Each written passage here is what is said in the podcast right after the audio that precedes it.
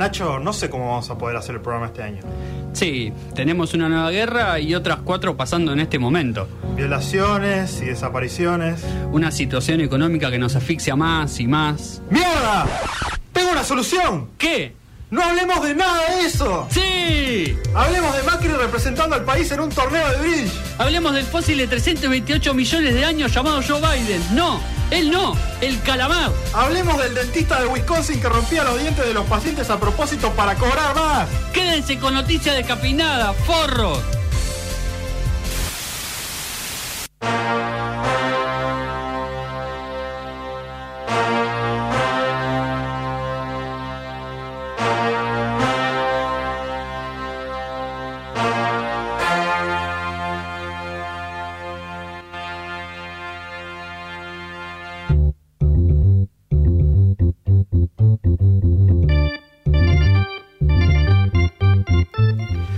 Muy pero muy buenas tardes, bienvenidos a Noticias Descafeinadas, una y 6 de la tarde en toda la República Argentina y estamos acá en Radio Symphony 91.3, Nacho Caselli y Matías Alarraga para regalarles un gran programa de noticias descafeinadas en el día de hoy. Creo que viene arriba, en general. Eh, menos por la noticia de Finlandia, que es un bajón, me parece, pero... Es más o menos, eh, es una noticia que la traje para, para armar debate. Ok. Pero bueno, ya, ya vamos a, mm, a- Me- me a charlar de eso en un programa que tiene, eh, que tiene música, porque vamos a hablar de George Harrison, uno de los Beatles, eh, mi Beatle favorito.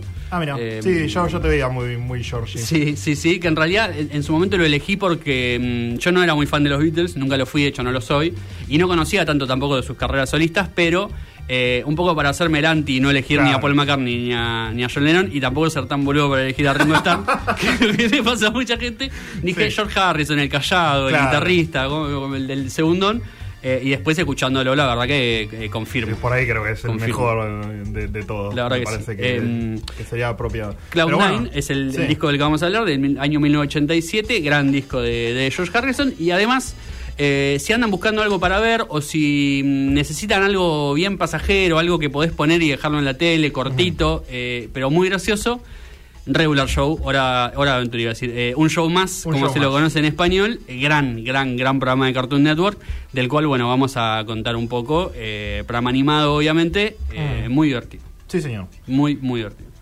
Em, lo que no es divertido es querer despedir gente, que es lo que quiere hacer Marcos Galperi. Y bueno, ya te vamos a estar hablando de eso un Sí, poco. señor. Em, También, eh, ¿vino la tormenta de Santa Rosa o Vino. no? Mm. Eh, y yo abro polémica. Este programa va a estar lleno de, de discusiones y debates Sí, eh, sí. a muerte. A muerte. Eh, y el que nos va a condenar a muerte es Gabriel Rubinstein, porque va a ser el encargado de eh, aplicar las medidas económicas de masa. Sí, sí. Vamos a hablar un poquito de él y de un lado oscuro o, o escondido. O luminoso, en Sí, realidad, ¿no? sí, porque el sí. oscuro creo que es el que conoce. Claro, exactamente. Eh, la que tiene un lado oscuro, según la prensa, es eh, la primera ministra de Finlandia. Eh, lo decíamos recién, bueno, quizá no sea una noticia tan agradable, pero ella estuvo en las últimas semanas envuelta en escándalos. En escándalos es la pregunta en realidad. Ella estuvo Claro. envuelta en situaciones personales que la prensa en Finlandia y la oposición en Finlandia no se tomaron bien. Mm. Eh, ella terminó llorando en una conferencia de prensa pidiendo perdón. Eh, pero vamos a hablar un poco de qué es lo que le pasó y, y si los altos mandatarios pueden tener vida personal. Porque es básicamente lo que le está pasando Claro. a, la, a la primera ministra y además eh, el verdadero escándalo de dónde están las figuritas, dónde están los cromos del Mundial 2022 de Panini. Eh, los kiosqueros unidos argentinos, que es una entidad que a mí me, la amo, o sea, Mm. porque no puedo creer que exista, eh, levantaron el, pusieron el grito en el cielo por eh, la distribución de los paquetes de figuritas, quiénes son los que las venden, y además les voy a traer un datito de eh, cómo poder hacer para llenar el álbum gastando la menor cantidad de plata posible, según datos estadísticos de varias universidades que han gastado su tiempo valioso Sí, en el... es, en el- es lo que a todos nos importa. Sí. Eh, me parece perfecto que gasten todos sus recursos en eso. Exactamente. Eh, ustedes pueden gastar todos sus recursos informáticos escuchando este Sí, programa claro. y participando del mismo en nuestras redes sociales, en facebook.com barra noticias descafeinadas, Instagram noticias descafeinadas, también en Twitter noticias des. Eh, y bueno, nos están siguiendo por Symphony 91.3 en la página, en la aplicación de Symphony 91.3 o si está cerca de San Isidro y cerca del culto místico que Sí. estaba fuera de la catedral de San Isidro, toda gente vestida de blanco, raro. Eh, bueno, ellos también si tienen una radio nos pueden escuchar mientras eh, les decimos que dejen de hacer sus cosas satánicas. Exactamente. Eh, esta, esta semana yo estuve, fue una semana de grandes noticias, estoy muy contento.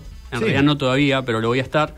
Porque se anunció que viene Slipknot de Argentina. Ah, vos estás como Eh, loco. Volvió, eh, vos ya te estabas preparando ¿Viste? psicológicamente sin saberlo. Es increíble. es Escuchando increíble. Slipknot antes de que Eh, sí. suceda. El destino, el destino quiso que así fuera. Eh, va a tocar Slipknot en diciembre en la Argentina, en el Movistar Arena, que aparentemente ahora es el lugar donde tocan las bandas, Mm. porque tocan absolutamente todos. Obviamente no puede conseguir entrada, porque ¿quién anuncia una, una entrada a fin de mes, no? Nadie, los hijos de puta. De todas maneras, se agotó en dos horitas, Upa. tanto la fecha de Slipknot como la de Judas Priest, que también va a venir a la Argentina, en el marco de- de- del mismo no festival. Ellos dijeron, vamos con el Knockfest, que es el festival que ellos hacen hace muchos años. Sí. Y todo el mundo dijo, bueno, se empezaron a filtrar que venía the Horizon, que venía Trivium y qué sé yo, un par de bandas más, y dijeron, bueno, no. Eh, en toda Latinoamérica va a ser el festival, que van a tocar todas esas bandas, y en Argentina van a hacer lo que se llama un road show, que son solamente las dos, los dos headliners, digamos, de- del festival. Dicen la- las buenas lenguas que es una prueba para ver si en el año que viene, en marzo o abril, traen el festival completo, que sería una estupidez porque ¿por qué tocando en diciembre y volvés a tocar en abril? Pero bueno. Nadie va a ir. Pero bueno, es lo que se dice y, y es lo que es. Por el. Qué, qué raro eso, ¿no? O sea, justo al Rarísimo. público metalero argentino, no, hay que probar a ver si Sí, conviene. sí, sí, rarísimo, rarísimo. Lo que no fue rarísimo fueron los premios Gardel. Yo les vengo contando hace, hace varias semanas ya que se iban a dar, se dieron esta semana los premios Gardel. Eh, fue uno de los grandes ganadores, también le fue muy bien a Nicky Nicole. Eh, y también le fue muy bien a Conociendo Rusia, banda que ganó el premio a, mejor disco de rock de grupo, de no sé, hay como varios premios en medio raras las categorías, pero ahí estuvieron los Conociendo Rusia ganando uno de los premios. Palabras habladas, soul o, o cuarteto musical. Absolutamente. Y eh, en el marco de eso, y como es una banda que no hemos pasado tanto, pero que la verdad que vale mucho la pena, de las mejorcitas bandas de rock que hay hoy en Argentina, vamos a escuchar a los Conociendo Rusia eh, haciendo Se me hizo tarde y nos metemos en las noticias, en Noticias Cafeinadas.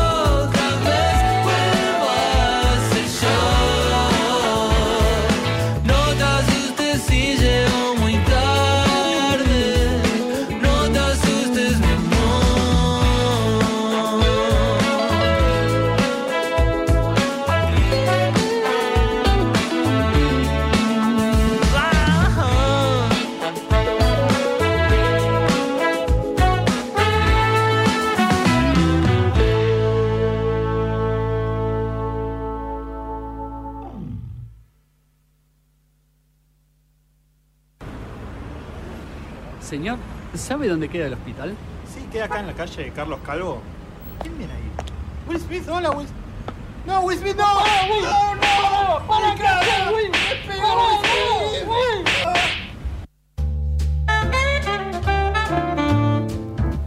15 minutos pasan de la una de la tarde y mientras San Lorenzo empata 0 a 0 con Rosario Central, eh, porque esto está sucediendo en un partido vibrante que no te puedes perder, eh, mi recomendación es que lo pongas en mute y escuches eh, estas noticias porque Sí. han pasado muchas cosas esta semana en Argentina y en el mundo y como siempre vamos a intentar contarte lo que es menos interesante pero a nosotros nos divierte más Sí. Porque si no es para pegarse un tiro en los huevos. Eh, en Finlandia es donde la primera ministra se está queriendo pegar un tiro no en los huevos sino en los ovarios, porque ha tenido eh, varias semanas muy complicadas. Hay que decir que em, Sanna Marin, la primera ministra de Finlandia, es una de las más jóvenes del mundo.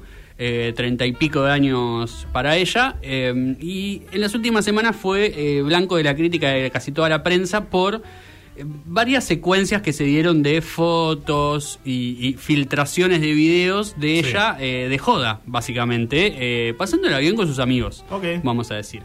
La primera polémica en realidad ¿Pero fue... en pandemia o no? No, no, esto fue ahora, digamos, en las últimas Claro. semanas, es decir, no es que hizo una clandestina como Boris Johnson o como Alberto Sí. Fernández, sino que, eh, digamos, se filtraron fotos de ella en la residencia mm, eh, presidencial, digamos, Sí. pero no, en- no en las oficinas ni en algún lugar que digas, bueno, algún recinto que merece cierto respeto eh, de, de la investidura, sino en, en la residencia. En su casa. Donde tiene un jacuzzi y varias cuestiones.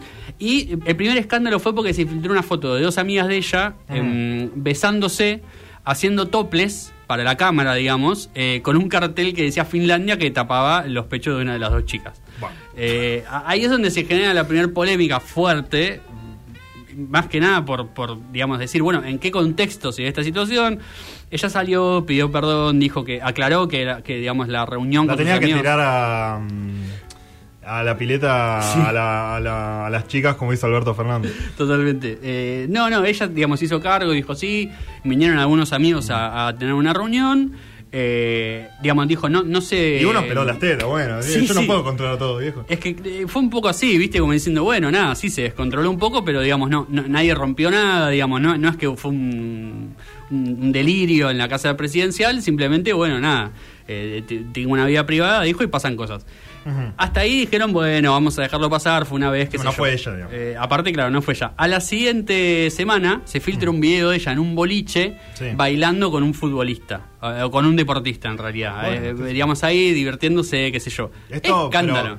Pero, pero, o sea, estas cosas mientras ella Sí. está, eh, es la, la primera ministra. Ella es no, la no primera fue que agarró un archivo de hace 10 años. No, no, no, Ah. todo esto, digamos, videos de, de estas semanas, Ok. digamos. Eh, y ella ya tuvo que dar una conferencia de prensa organizada por, por su partido, el Socialdemócrata, eh, hasta las lágrimas, diciendo, eh, digamos, sí, soy primera ministra, pero digamos, como quiero tener una vida, dijo, soy un ser humano, a veces tengo anhelo a la alegría, a la luz, al placer, en medio de estas nubes oscuras, dijo, en relación a lo que cualquier persona hace en su Sí. vida privada, que es, no, no sé, hacer lo que se divierte. Mm. Eh, ella se, mm, hizo- se hizo un test de drogas, le salió negativo, por lo cual digo, no, no, no hizo nada ilegal. A Chile, sí. Eh, simplemente se estaba divirtiendo con sus amigos y ahí entra un poco la, la pregunta que a veces también se la, se- nos la hacemos en Argentina con Alberto Fernández y demás, que es, digamos, más allá de las cuestiones legales o ilegales de, eh, de- en este contexto, por ejemplo, que está todo permitido porque no hizo nada que no fuera legal. Claro. ¿No tiene derecho ella a, a reunirse con sus amigos, divertirse y hacer lo que se les dé la gana hacer?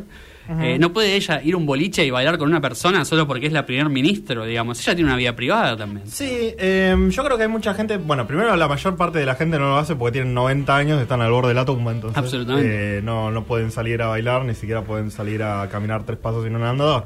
Pero, eh, en alguien, poner más joven,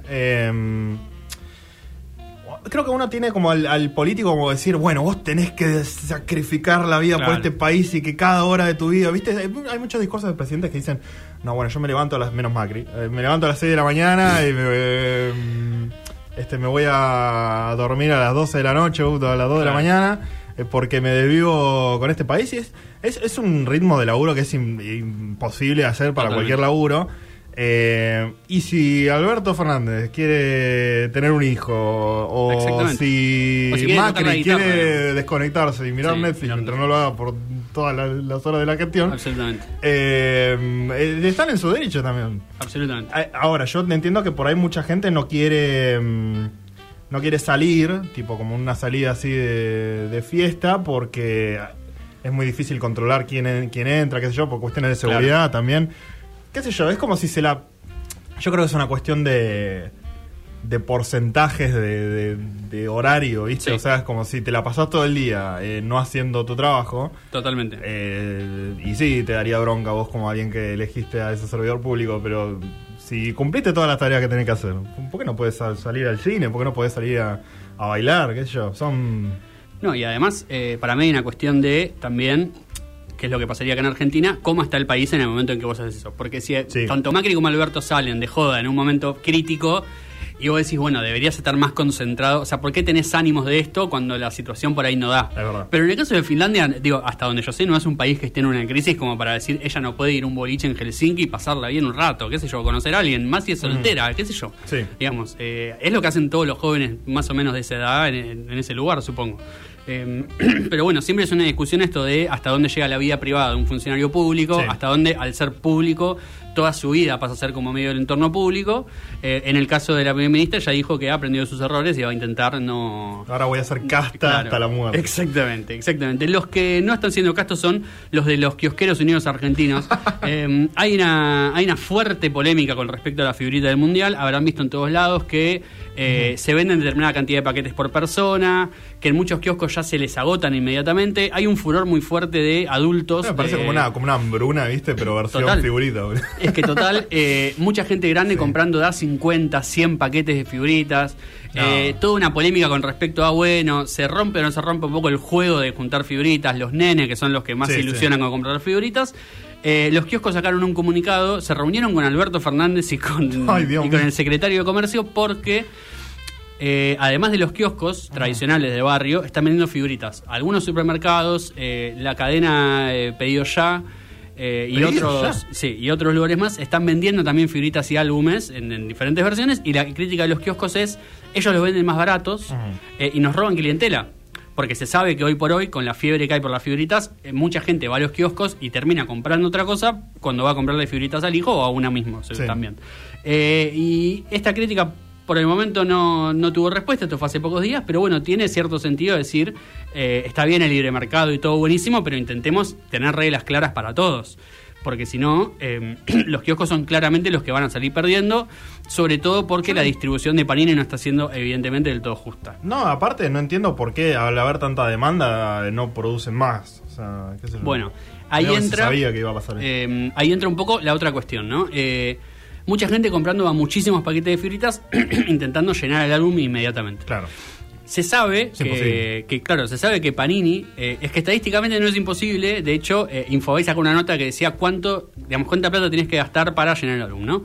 Y ellos dicen, vos tenés que comprar 900, o sea, por estadística, vos tenés que comprar 900 paquetes para que te toquen todas las figuritas. Ah, la mierda. Que es un, un equivalente a 135.750 pesos Re el álbum más los paquetes de figuritas, ¿no? Eh, se sabe que Panini hay tandas de figuritas que no las saca la primera semana. Porque ¿cuál es la gracia de Panini? Que vos compres en- durante muchas semanas, no que compres Mm. una vez un montón de paquetes, te gastes una fortuna y ya es tenerte un poco cautivo. Sí. Entonces, por más que vos te compres hoy los 900 paquetes, no vas a llenar el álbum porque esas figuritas no están impresas en Claro. Argentina. Eh, y la lógica de la nota de Infobae seguía, digamos, intentando bajar ese precio. Vos decís, bueno, 135 lucas es un dineral para gastar en, un álbum de figuritas que no te da nada. Además, pues no te regalan absolutamente nada. Y te dan una serie de, de tips para que vos puedas bajar ese, ese gasto. Eh, uno de los primeros tips No es rodearte de gente Sí. que junte figuritas con vos y poder intercambiarlas. Cosa de que cada persona compre menos paquetes, o sea, gaste menos plata y tenga más chance de conseguirla. Ellos dicen... si ¿Cómo con- hacen los niños? Exacto. Si, dice, si vos lográs que cinco coleccionistas junten con vos, es un 57% menos de, de- de paquetes que tenés que comprar. Y si son 10, es un 68% menos, que ya es un número. Y ahí los costos ya bajan a 43 mil pesos. De Es una 150 fortuna. a 43 mil pesos, que sigue siendo una fortuna. Eh, y después, digamos, los otros tips eh, son, eh, digamos, apelar a Parini cuando te quedan pocas figuritas, que ellos tienen un, digamos, Ah, siempre lo tuvieron, que cuando te quedan, no sé, 50 vos vas, lo- las compras y te las dan, que ahí ya baja a 37.500 pesos. Y la otra, dicen, y acá los kiosqueros no van a estar muy de acuerdo, es eh, comprar mayorista que es algo que se está haciendo ahora, yo no sabía que se hacía, eh, no sé si antes habrá hecho, pero ahora se hace, vos podés ir y comprar mayorista los digamos, las cajas de, de- Ah, de figuritas. Y con eso... haces un eh, stream, te, te sale la de Messi y sí. te vuelve loco. Bueno, ha pasado mucho, de Sí. hecho hay, hay muchos virales, pero evidentemente Messi está en esta tanda de figuritas, le salió a medio mundo Messi, ni Mm. siquiera es una figurita difícil, la figurita Claro. difícil va a terminar siendo el 5 de Sí, Dinamarca, que no sabes a quién le va a salir. Eh, ellos dicen que, eh, digamos, juntando con otra gente, comprando mayorista y apelando a Panini para las últimas, Mm. eh, lo menos que te puede llegar a salir es 200, eh, 27.500 pesos, llenar el álbum de Panini, la verdad que es un número... eh, y dicen que lo mejor que puedes hacer es limitar la cantidad de paquetes que, que compres de 200 a 500, Ok. digamos, recurriendo a todas estas técnicas. Digamos, Claro. con esas cuatro cosas, comprando entre esa cantidad de paquetes, eh, cambiando, yendo a Panini y comprando mayorista, te va a salir 27.000, 28.000 pesos, que sigue siendo un número, pero bueno, para la ilusión de un niño por lo menos, eh, que creo que es lo más importante, eh, qué sé yo. No Es- sé, que- nadie se lo yo le, si tuviera un niño le compro el álbum de figuritas de, Corea, Japón Tal 2002 y no joda más. Tal cual. En Mercado Libre también se están vendiendo figuritas y también se están vendiendo paquetes. Ahí ya también hay muchísimo. Pero los paquetes cerrados o las figuritas abiertas. No, abierta, te venden la figurita de Messi Ah, y está 5 buenísimo. lucas, ponele. Una estupidez. Una estupidez. Eh, bueno, lo que es una estupidez es lo que hizo Marcos Galmerín. Sí, señor. Galperín, Galmerín, cualquiera. El amigo de Mercado Libre. Sí, señor. Eh, que básicamente leyó un diario en Estados Unidos y dijo, ah, nosotros tenemos que hacer eso, porque tomar ejemplo de Estados Unidos siempre sabemos que Sí. es la mejor idea posible. Les encanta, les encanta. Eh, y hablaba este diario del Wall Street Journal, o sea, imagínate. Decía este mm, que básicamente los trabajadores despedidos en Estados Unidos estaban consiguiendo trabajo más rápido Sí. que en otras épocas. A lo que Galperín dice, en inglés encima, creo que lo, lo- lo había, lo había tuiteado. Este, mm, cuando las reglas laborales son modernas, las personas despedidas rápidamente encuentran nuevos empleos. Muchas veces con mejores condiciones que la anterior. Muchas Claro. veces. Bueno. Sí. Eh, quiero ver esa estadística. Ahora, eh, ¿qué pasó? Le contestó un editor de revista Barcelona. Sí, señor. Le dijo: Che, vos Marcos Galperín, ¿cuántas veces te quedaste sin laburo y se puso en juego tu sustento y el de tu familia? Porque Claro. quedarte sin laburo es súper estresante, te puede Totalmente. Cambiar toda tu situación en, en nada. Porque de hecho la nota hablaba de. Bueno, antes la gente tardaba 14 semanas en conseguir un laburo Sí. y ahora 8. Son Igual es un meses. montón de tiempo. o sea. ¿quién se puede sostener dos meses? Eh, y Galperín le contestó, hace 23 años empecé algo que hoy sostiene a 35.000 familias todos los meses y un millón de familias más vive por esto. Vos además de tu empleada doméstica de Palermo Bolche, ¿a cuántas personas le pagas el sueldo? Tremendo. O lo tuyo es una lucha en Twitter desde un iPhone. Buah. Eh, se armó un quilombo bárbaro. o sea, estas declaraciones y se las, se las fueron refutando básicamente una por una. Sí. Este, por ejemplo, un miembro de los tra- del gremio de computación Sí. decía, Marcos Galperín pide reglas laborales modernas, pero al mismo tiempo se niega a firmar un, cole- un convenio colectivo moderno para los informáticos.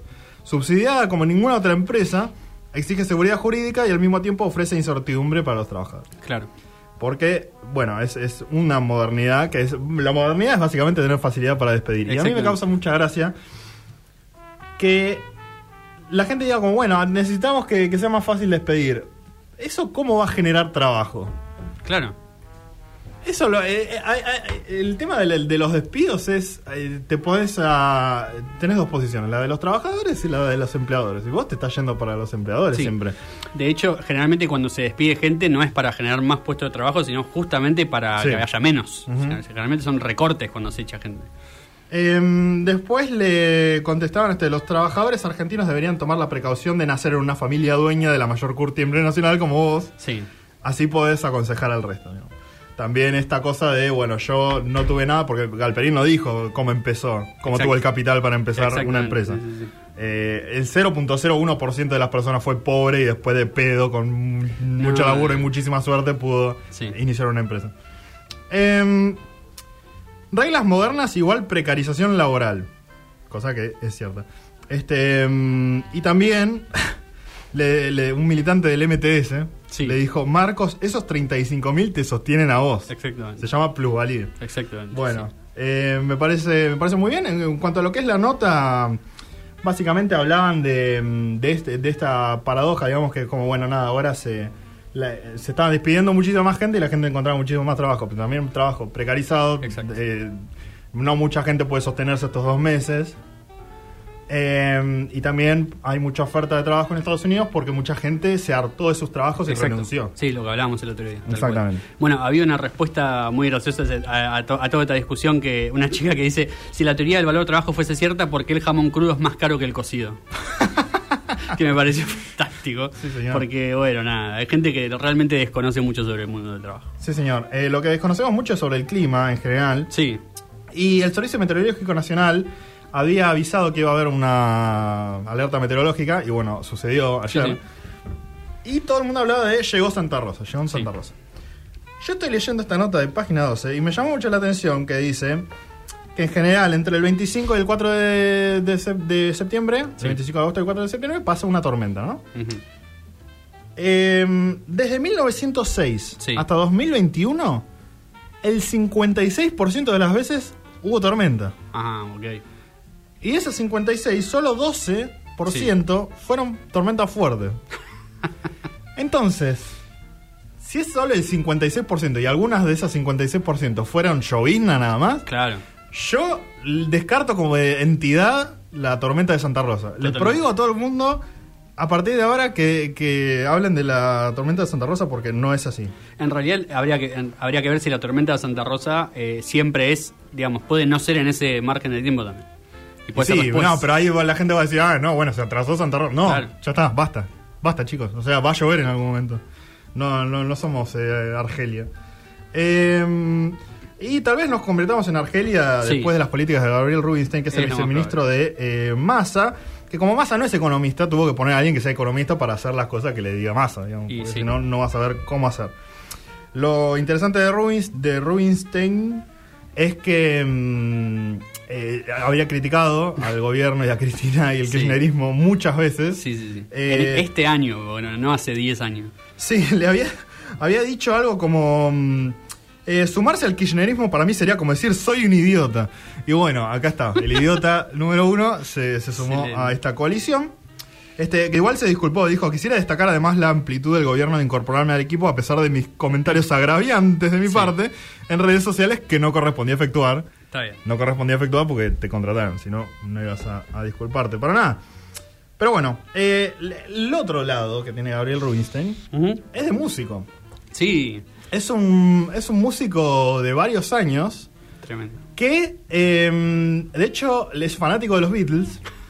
El eh, hubo un concurso en The Cavern, el bar Sí. Beatle de Paseo de la Plaza, Sí, sí. y fue finalista. No, monstruo. Tremendo. Tremendo. Pero, aparte, hay otra curiosidad, que es que hizo varios, eh, varios álbumes Ajá. que están disponibles en YouTube, algunos sin visitas, y yo fui el único que, las- Bien. que las vio las canciones. Que, que es un proyecto que hizo con su hijo, su hijo es autista, Ah, mira. Y eh, nada, tiene una vida muy difícil, en general no, no puede hacer muchas de las tareas cotidianas, pero eh, la música al pibe lo, lo despierta un montón, digamos, y le da muchísima curiosidad, y Gabriel Rubinstein le dijo, che, ¿por qué no me haces las letras de las canciones? Ah, me gusta. Y, y así formaron un vínculo, como diría Benedetto, que, que lo fortalece y yo en- entré como tratando de ajaja, mirá, Gabriel Rubinstein hace canciones que no sé, son medio raras también las canciones. Pero después vi esto y nada, me encantó, qué sé yo. Así que Está vamos bien. a pasar la canción que más me gustó de Gabriel Rubinstein, de Piedras de Rubí. Me encanta. Son los álbumes y la serie de, de, de álbumes. Es así parte Rubinstein. 2. Porque tiene muchas cosas así, medio de Spinetta, medio de Pink Floyd, viste, como música por partes y Bueno, cosas así. se puede llevar bien con Alberto entonces. Sí, señor. Eh, es así parte 2 de Gabriel Rubinstein. Y después eh, tenemos más música, ¿no? Sí, señor.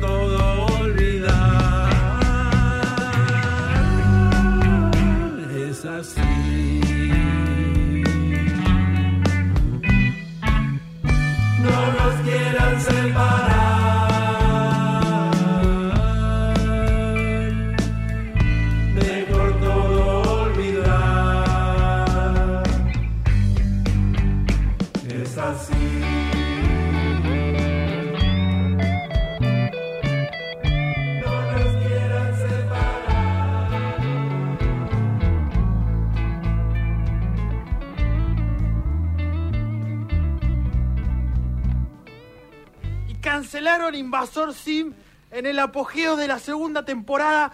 Hicieron mierda la ¿Te serie. puedo pedir que estés tranquilo? Eh, estás muy enojado. Y obvio que voy a estar enojado. ¿Cómo no voy a estar enojado? No hay que hacer, hay que hacerle pasa a Nicanor. ¿Podés dejarme hablar? Bueno, señor Galarraga. Vos sos el problema con este país. Y no me tomes por pelotudo, porque después de un curso de costura empezás a ver mandalas por todos lados. Ustedes los conductores de radio, que tienen laburo y se compran buzos de San Lorenzo y yerba mate. La gente está en la calle y siguen viendo si siguen viendo si están o no están. Es un Eh, curso de filosofía. Che, Matías.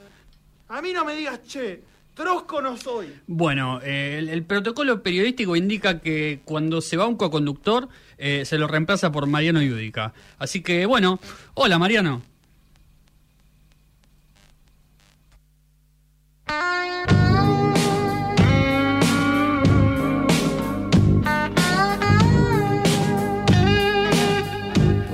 Y con esta guitarra y con este slide, eh, Sí, sí. bastante característico, es como arranca Cloud9 de George Harrison, justamente con la canción homónima eh, como primer track y como una, digamos, como una muestra bastante clara de lo que va a ser el disco Sí. eh, en su gran mayoría. En su gran mayoría suena así como están escuchando en este momento. Así, una, una guitarra limpia, Sí.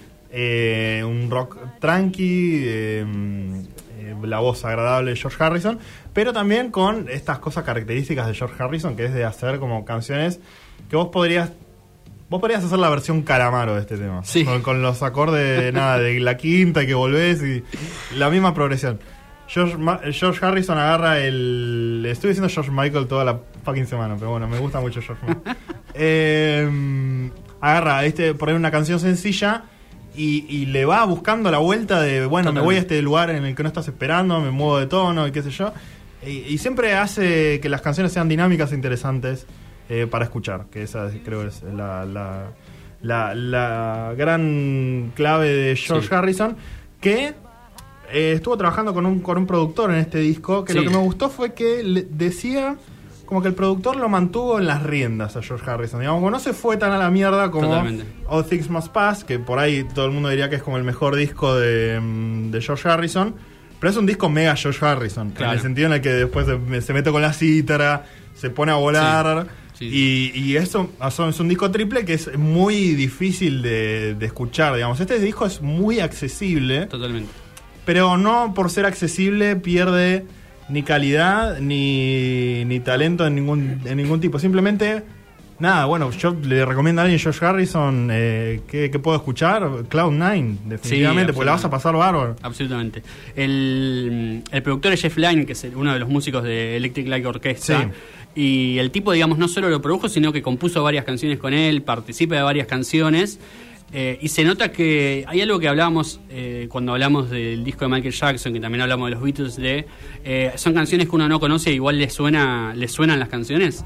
Este disco tiene mucho de eso. Tiene mucho de ese sonido que vos lo escuchás y decís, siento que esta canción ya la escuché antes, y quizás nunca la escuchaste en tu vida, Sí. pero es un sonido que es como, es clásico, es como, porque no es antiguo. Claro. Porque es un disco que vos lo escuchás hoy y si bien sí es, es de un rock que ya no se hace tanto, eh, es una música que, que no pasa de moda. No, no, no perdió, digamos. no se quedó en el tiempo para nada. No, no. Eh, y me gusta porque eh, no suena tan Beatles en general. Este Algunas tema por ahí sí. esta Pero justamente eso porque sí. es un chiste de hablar de los Beatles, Exacto, básicamente va a exacto. sonar recontra Beatles. Exactamente. Esta Y es hay algunas em, otras, una- sí. When, Eh, When We Was Fab, sí. que es una canción en la que toca Ringo Starr Sí. y en la que lo había invitado a tocar a Paul McCartney y Paul McCartney creo que estaba de gira y le dijo que no, pero en el video, El video, aparece sí. un tipo to- zurdo tocando el bajo vestido de morsa en una clarísima referencia. Y está a Ringo Starr en el video Y está también. Ringo Starr, exactamente. Sí. Eh, sí, también hay otros temas que tienen como esa cosa. O sea, este tema suena a Beatles, ¿no? Sí, Y después a- a- hay otros. Nada. Sí, las voces, Y, y después hay otros, hay otros temas que suenan muy a canción compuesta por George Harrison de los Beatles. sí, sí, sí. Hay, hay, otros temas así que, que son más como something, digamos, como esa, esa, Claro. de, esa eh, firma de Harrison. Eh, pero pasa por distintos estadios el disco. Eh, tiene como variedad de cosas, baladas, este, algunos temas más movidos como este también. Sí, a mí el George Harrison que más me gusta es este. eh, porque es primero es el que más se aleja, digamos, de los Beatles, sin alejarse tanto, digamos, teniendo siempre una, una patita dentro, pero siento Mm. que es el Harrison que a Harrison más le gusta. Claro. En algún punto. Eh, y se nota también en que en el disco lo llamó a tocar a Clapton, que bueno, siempre fue muy amigo de él. Sí. Y que le- se nota que le da esa cosa de, eh, de esas guitarras bien bluseras, como Claro. esos punteos bien marcados, que son para mí una de las cosas más atractivas del disco, digamos. Así como lo escuchamos en Cloud9, que ya arranca con ese slide y con esa guitarra, eh, es medio una marca del disco. Cuando no está haciendo una balada, e incluso en algunas baladas también, eh, la guitarra obviamente está muy presente. ¿no? Mm. Totalmente. Teniendo en cuenta que él también es guitarrista eh, y es bastante virtuoso. A mí me sorprendió que a vos te gustara tanto este disco. Sí, Yo, yo pensé que te iba como a resultar un disco agradable, pero estuviste como toda la semana bastante Es que sí. eh, hype. eh, la, la realidad también es que venía buscando algo distinto para escuchar y hace mucho no escuchaba, no me sentaba a escuchar rock. Claro. Digamos, Eh, este es un disco de rock, o sea, las baladas son baladas rockeras. Mm. Eh, rockeras, lo que se entiende como un rock más de los Sí, sí, 80. pero ¿no? claro, ¿cómo haría un rockero una balada? Claro, eh, no, digo, y además es un rock que es un rock más suave, si se quiere. Como Sí, sí. es- ese pop rock suave de, De contenido, contenido, sí, señor. eh, más rockero que popero, pero con, con mucho de eso. Y, y además, sé que me pasó algo muy loco porque yo estuve toda la semana anterior escuchando Got My Mind Set on You, que es el, el tema que cierra el disco. Para mí es un Sí, el, tema el hitazo de la concha de la lora. sí, sí, sí. Eh, y escuchaba el tema, escuchaba el tema, y decía, che, qué buen tema, qué buen tema, lo voy a pasar en la radio. Y justo cuando llegó esta semana, eh, tocó este disco. Y dije, bueno, es ideal. Claro. Digamos, di- eh, yo dije, si en este disco de Harrison está este tema, eh, lo voy a elegir. Eh, después lo piqué y todo, y la verdad que me, me resultó súper interesante. Y además me parece muy loco porque veía mucho que decían, bueno, Harrison venía de, de un disco anterior que no había sido muy bueno. Eh, se había muerto John Lennon justo unos años antes de ese Sí. disco. El tipo estaba como medio en una de, bueno, dejo la música, se van todos a la concha de la lora. Claro. Que es medio una actitud del chabón, evidentemente, porque Sí, vimos en sí. Get Back como de, no me gusta este y se van todos a la concha de la lora. es mi espíritu animal. yo Claro, total. Y, y nada, de golpe lo, agarró, lo agarró este productor y le dijo, chabón, o sea, po- podemos hacer grandes cosas, ¿entendés? O sea, vos Claro. todavía estás para mucho más que esto. Eh, y de golpe apareció con este disco que imagino en ese momento haber sido también una, digamos, una, Una cosa súper disruptiva, ¿viste? Sí, sí. Como, de, de hecho, me parece muy loco que debe haber salido en, en vinilo o en cassette cuando todavía estaban los lados. Él cierra uno de los lados con eh, When We Was Fab, que es un tema mucho más tranqui, Sí. mucho más hilero, y vuelve con Devil's Radio, que es el tema que escuchábamos recién, que es recontra rockero, re para arriba, eh, y debe haber sido una partidura de cabeza. Además de tener algunos detalles del disco como eh, un saxofón muy presente en algunas canciones, que Sí. también le da un tono que está bueno. Tiene como algunas Si no cositas. se quedan tres instrumentos también. Exacto, tiene algunas cositas que es como, bueno, vamos a hacer canciones de rock, pero la vamos a hacer bien, digamos. O sea, Sí, sí, vamos a jugar un poco también con el sonido, con las melodías. Exactamente. Eh, y en eso, bueno, Beatles, 100%, digamos, ¿no? En eso de Esa am- cabeza de amplitud. cómo componer canciones. Absolutamente, sí. Es un disco que para mí, tal cual como decías vos, si no lo conoces a George Harrison o si no conoces mucho su carrera solista, está muy bueno para entrar. E incluso si no te gustan tanto los Beatles, es una buena manera de entrar a los Beatles por acá y de acá entrar a, a la banda, digamos. totalmente. Porque los Beatles tienen muchas canciones así que uno quizá no las conoce porque las más conocidas van por otro lado, tienen otro tono. Mm. eh, pero conocerlos ellos por separado te hace ver que eso que está ahí en separado está ahí adentro. Exactamente. Eh, y es una buena manera de decir, bueno, me encariño un poco por acá y después veo si puedo entrar por otro lado, digamos. Eh, pero la verdad que un tremendo disco.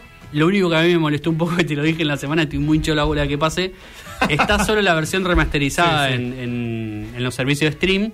Y la versión remasterizada tiene tres canciones más que no son canciones del disco. No. Yo lo escuché y dije, che, qué bueno esto, pero me parece que se va a hacer un poco más largo, Sí, sale un poco del tono. Y era porque en realidad no Te son canciones. cambia del la opinión que tenés sobre el disco. Eh, chicos, si un músico vino y dijo, estas son las canciones que yo voy a lanzar, Claro. y se, se fueron todos acá. Claro. No me metas otras, otros temas que no están ahí, porque sé- ya sé que George Harrison no le gustó lo suficiente como para que entren. Pero además, aunque sea, poneme las dos versiones. y no fue o- que un o- productor le dijo, no, Claro. no, el disco tiene que durar tanto. ¿entendés? No, no, no. De hecho, eh, una de las canciones es la canción que es el host de una peli. O sea, nada que ver. Nada que ver, nada que ver, nada que ver. No. Pero bueno, la verdad que el disco a mí me gusta mucho porque eh, en eso también es muy concreto. Es como es concreto el disco. Sí. No es muy largo, las canciones son todas recontra radiables, menos de cuatro minutos. eh, va por muchos lugares, digamos, tiene como sus tonos, tiene sus momentos y además elige cerrar con una canción que para mí realmente es un hit. eh, es tremenda. Te deja bien arriba. Sí, sí, sí, absolutamente. Y bueno, lo que te deja bien arriba también es este otro tema Sí, de George Harrison. Vamos a estar pasando. eh, ay, no lo tengo acá. That's what I takes. Ahí está. Me encantó este, este tema. También pasa por muchos humores diferentes. Sí, sí. Y después, para un humor muy específico, en el que te vas a cagar de risa y te- todo te va a parecer bizarro, Sí. regular show.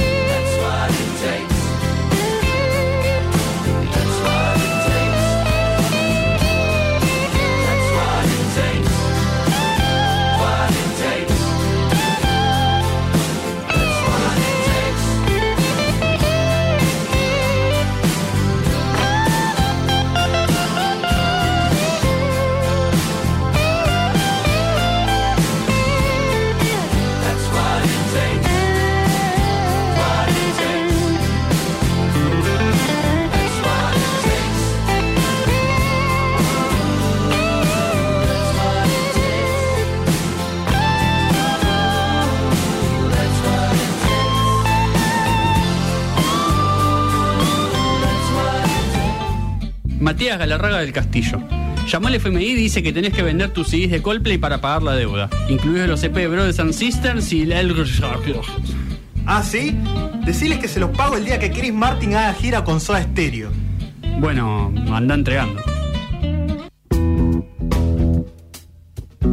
Diez minutos nos quedan de noticias descafeinadas. Eh, escuchamos a George Harrison, recontra, recomendamos que busquen y escuchen Cloud9. Y ahora eh, tenemos otra recomendación, eh, esta vez en el plano audiovisual. Sí. Es una serie, es una serie animada, producida por Cartoon Network, una serie que ya terminó, así que eso siempre es importante.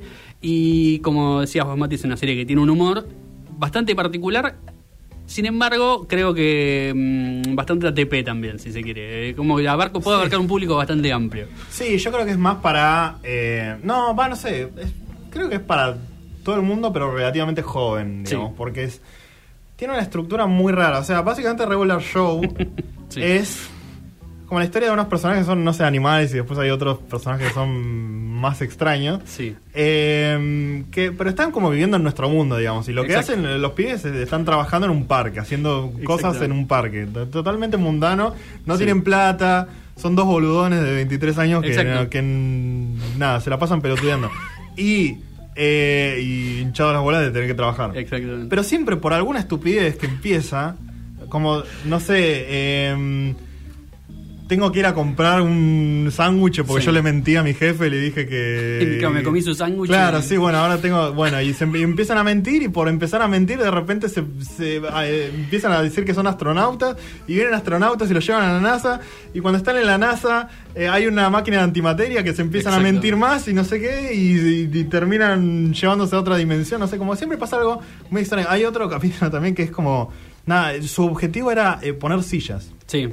Poner sillas en el parque, era lo, único que le pidieron hacer. Bueno, ponen la silla pero le faltan algunas. Entonces van a un cobertizo y en el cobertizo hay máquinas para, para jugar eh, jueguitos. Y en la máquina para jugar jueguitos hay una que es súper especial y dice no conecte los cables. Conecta los cables y de repente sale un demonio de no sé qué dimensión a destruir el parque. Y, y tienen que, que sumonear otro demonio para, para combatirlo y ju- jugando eh, a, la- a las maquinitas. digamos. No sé, es como que siempre me gusta mucho esa estructura de, bueno, porque ya cuando pasan un par de capítulos vos decís como, bueno, ¿cómo se va a ir a la mierda esta Claro. escena rutinaria y totalmente normal? Y siempre pasa de alguna manera muy extraña. Exactamente. Tiene, tiene eso de que, de que va mucho de cero así muy rápido y además tiene algo que, que para mí sí lo hace para un público más específico, que es, es, una, es un culto a los 80 o a, o a, la- a la- a los fines del siglo XX, digamos. Muchas referencias Eh, eh, a cosas antiguas, sí. Exactamente, mucho, pero mucho, digamos, un nivel de que casi todos los capítulos tienen un momento en el cual el chiste o incluso el, el malo o lo que sea va a girar en torno a algo que pasó hace 20, 30 años, digamos. Sí. Y eso también lo hace muy generacional en el sentido de que nosotros lo vemos y por ahí nos reímos porque es- entendemos lo que están hablando y mucha gente más chica lo debe No ver como diciendo qué bizarro esto que están Claro, haciendo. ¿eh? exactamente. Tipo, qué bizarro que tengan esos celulares que eran, que eran unos armatostes Sí, sí. horribles. Y tipo, ¿qué es eso? ¿entendés? Claro. Para nosotros el chiste de la referencia y para otro el chiste debe ser como eh, lo bizarro justamente Sí. lo que está pasando. Em, también lo que me causa gracia del, del humor es que em, yo lo veo como un humor, un humor muy, eh, muy masculino. Sí, No porque los personajes sean como unos machos o, o lo que sea, pero sino porque si vos fuiste varón exacto. eh, entre los 20 y los 25 años, sabés cómo son estos pibes, que son unos pelotudos que hacen boludeces y se la pasan tipo jodiéndose y, y tirando chistes boludos y no sé. Porque tiene esa, esa personalidad en general, Sí. ese tono tiene la serie. Es un humor muy de, muy de dudes, digamos. Exactamente. Eh, y de hecho hay un capítulo que lo. Humor que de lo- chabón. Humor de chabón. Y, y hay un capítulo que claramente lo, lo muestra muy bien, que es cuando eh, Mordecai, uno de los protagonistas, quiere, quiere enamorar a la chica que le gusta, Sí. que es otro pájaro igual que él. Sí. Eh, y el amigo, eh, eh, Rigby, se cruza con unos, con unos unicornios recontra varoniles que, solo quieren joder y ser amigos. Es como que, digamos. Está, está, o sea, porque esa es como la dinámica tradicional que pasaría en ese capítulo, es como, uy, el pibe. Claro. Que empieza así, el pibe que quiere estar con la piba y el otro que lo único que quiere hacer es eh, juntarse con amigos, pues no le interesa nada. Exactamente. Eh, y, pero el, como que se va construyendo y se va destruyendo como esa idea y se, todo se va al extremo. Sí. Eh, le- le- los personajes con los que se junta Rigby son, son hor- horripilantes, digamos, Ay, de, tan machos que son. Sí, sí, sí. De hecho, eh, hay algo que me gusta de la serie y es que, si bien la historia, digamos, si bien es la típica sitcom en la que la historia empieza y termina y al Sí, todo vuelve a donde estaba, hay algunas cositas de las historias de algunos personajes que en la serie se van desarrollando cada vez más. Porque casi todos son criaturas, digamos. O sea, Sí. son, son, ellos dos son animales, pero el resto de los personajes son medio criaturas extrañas. Claro, sí. Que tienen todo un background eh, que se va explorando a, a medida que va pasando la temporada, pero porque todo ese background tiene, digamos, va a llevar a algún lugar. Sí. Eh, y, y, bueno, tiene mucho esta cuestión también de los, como de lo místico, de lo espacial, digamos, como que en uno de los primeros capítulos viajan a la luna, de Claro, hecho, como que hay mucho de eso y se va desarrollando bastante bien en la serie. Es nunca perdiendo el tono, digamos, de que, de que es, es todo un chiste, digamos. Bueno, se llama un show más, digamos Exacto. regular show, y el chiste es que nada tiene que ver con una cosa tradicional y común, digamos. Eh, porque el Totalmente. chiste es eh, hacerte creer que es, que es más normal de lo que es. Totalmente. De hecho, bueno, el, el creador de la serie mm, eh, tiene otra serie ahora en Netflix que también es animada y demás, y se nota que hay algo en él de, mm, de que los capítulos tienen una estructura bastante similar. De que arranca con una historia muy simple y de que de golpe va hacia un lugar como que se terminan topando con algo tan bizarro que, Sí. que digamos, no, no, si vos lo ves por separado no tiene sentido. Lo gracioso igual es que mm, en el es, es muy bueno que lo hagan en 11 minutos igual, porque los Sí. capítulos son muy cortos, que en general en algunas series de animación son así que duran 11 minutos. Em, que te, te ponen el escenario principal, después se va toda la mierda, después lo tienen que concluir y la conclusión tiene que ver muchísimo con las cosas que te presentaron en el primer Totalmente. momento. Eh, si, si estaba jugando a los jueguitos de maquinitas, de Sí. eh, masheando los botones, o sea, pegándoles como sin sentido y sin ninguna habilidad, eso va, va a tener una repercusión al final cuando estén peleando contra un monstruo. Eh, es- está Totalmente. muy bien armada la estructura. Sí. es- y es muy bueno que lo, lo logren en tan poco tiempo. Totalmente, eso es verdad. Y, y eso también lo hace para mí más entretenido porque No sentís que estás perdiendo el tiempo cuando estás. Exacto. Porque es como, te dice, uy, qué serie bizarra. Y es como, no te ponen cosas que pasan porque sí. O sea, eh, todo tiene, como esto es consecuencia de esto, es consecuencia de esto. Pasa que las los escalones entre un piso y otro son gigantes. Exactamente, pero- sí. Y es que pasa tan rápido que. eh, hay momentos en los que pasa tan rápido que vos ni siquiera te das cuenta en qué momento se, se fue toda la mierda, digamos. Eh, porque es, es un momento, es un instante. Eh, y, así también, digamos, las conclusiones o, cómo resuelven los problemas que se les presentan también suelen ser como bastante rápidos. Sí. Eh, pero al mismo tiempo me parece que son personajes bastante entrañables. Sí. Eh, y personajes con los que uno puede llegar a empatizar o por lo menos puede sentir como una cierta simpatía a pesar del- de lo poco que se muestran, porque son capítulos muy cortos, Ujú. hay personajes que aparecen poco, Eso es eh, la mayoría, digamos, de los, de los secundarios aparecen poco, algunos aparecen sí, algunos capítulos sí, otros no, y así todo, eh, uno se encariña, o sea, sí. conoce los personajes, sabe cómo son. Sí, la- que- tienen unas actitudes muy marcadas Total. y como unos rasgos muy reconocibles. Total. Y en ese sentido también eh, está bueno, incluso el jefe, digamos que obviamente es medio, no es el antagonista porque no, no, no es el malo, pero sí es un poco la, la contracara de ellos porque Sí. lo odian y porque los hace hacer todo lo que no quieren Sí. hacer. Eh, es un personaje bastante entrañable también en muchos capítulos e incluso en algunos lle- llega a mostrar cierta simpatía, digamos. Como que no siempre es el, el, el ortiga y el malo, digamos. Claro. A veces también se suma a la, a la locura en la que viven, digamos. Un poco porque no les queda otra. Eh, Sí, totalmente. La serie la encuentran en... No sé si, la, si, si siguen pasándola en Cartoon Network, honestamente, porque hace mucho que no lo veo. Sí sé que está en HBO, eh, todas sus temporadas. Recontra recomendable eh, si te gustan las series animadas, obviamente, y si buscas algo esto, que, que, que sea fácil de ver, pero que no sea pasajero en el sentido de que te deje algo más, Sí. eh, la podés ver, son 11 minutos, por lo cual imagínate que en un par de horas te podés fumar temporadas enteras, eh, y la verdad que vale mucho la pena. Regular Show, un show más en español, eh, las aventuras de Mordecai y Rigby, que también podrían llamarse tranquilamente. Y las aventuras de Nacho Cáceres y Matías Galarraga eh, volverán Sí, el sábado que viene de 1 a 2 de la tarde por aquí Radio Symphony. Eh, ya saben, noticias cafinadas en todas nuestras redes sociales, excepto Twitter, Noticias de, porque Sí. bueno, nos No, el nombre. Sí, no entraba. Ahora creo que sí entraría, pero Ah, bueno, bueno. ya es tarde para Es tarde. Eh, si ustedes quieren repasar esta recomendación, si quieren repasar eh, Cloud9 o cualquier otra de otra semana, entran en Spotify y buscan Noticias Cafinadas, lo van a encontrar. Y nosotros el próximo sábado a la una de la tarde estaremos aquí en Radio Symphony 91.3. Ahora los dejamos con la continuidad con Nicanor en la radio de 2 a 6 de la tarde, así que tienen todo el sábado cubierto. Y si no, eh, vayan a disfrutar del día hasta que llueva, así que llueve ya no sabemos. Hay que, hasta que no matemos un meteorólogo, esto va a seguir sucediendo. Sí. Así que esa es nuestra conclusión. Nos vemos el sábado que viene, una de la tarde. Hasta luego.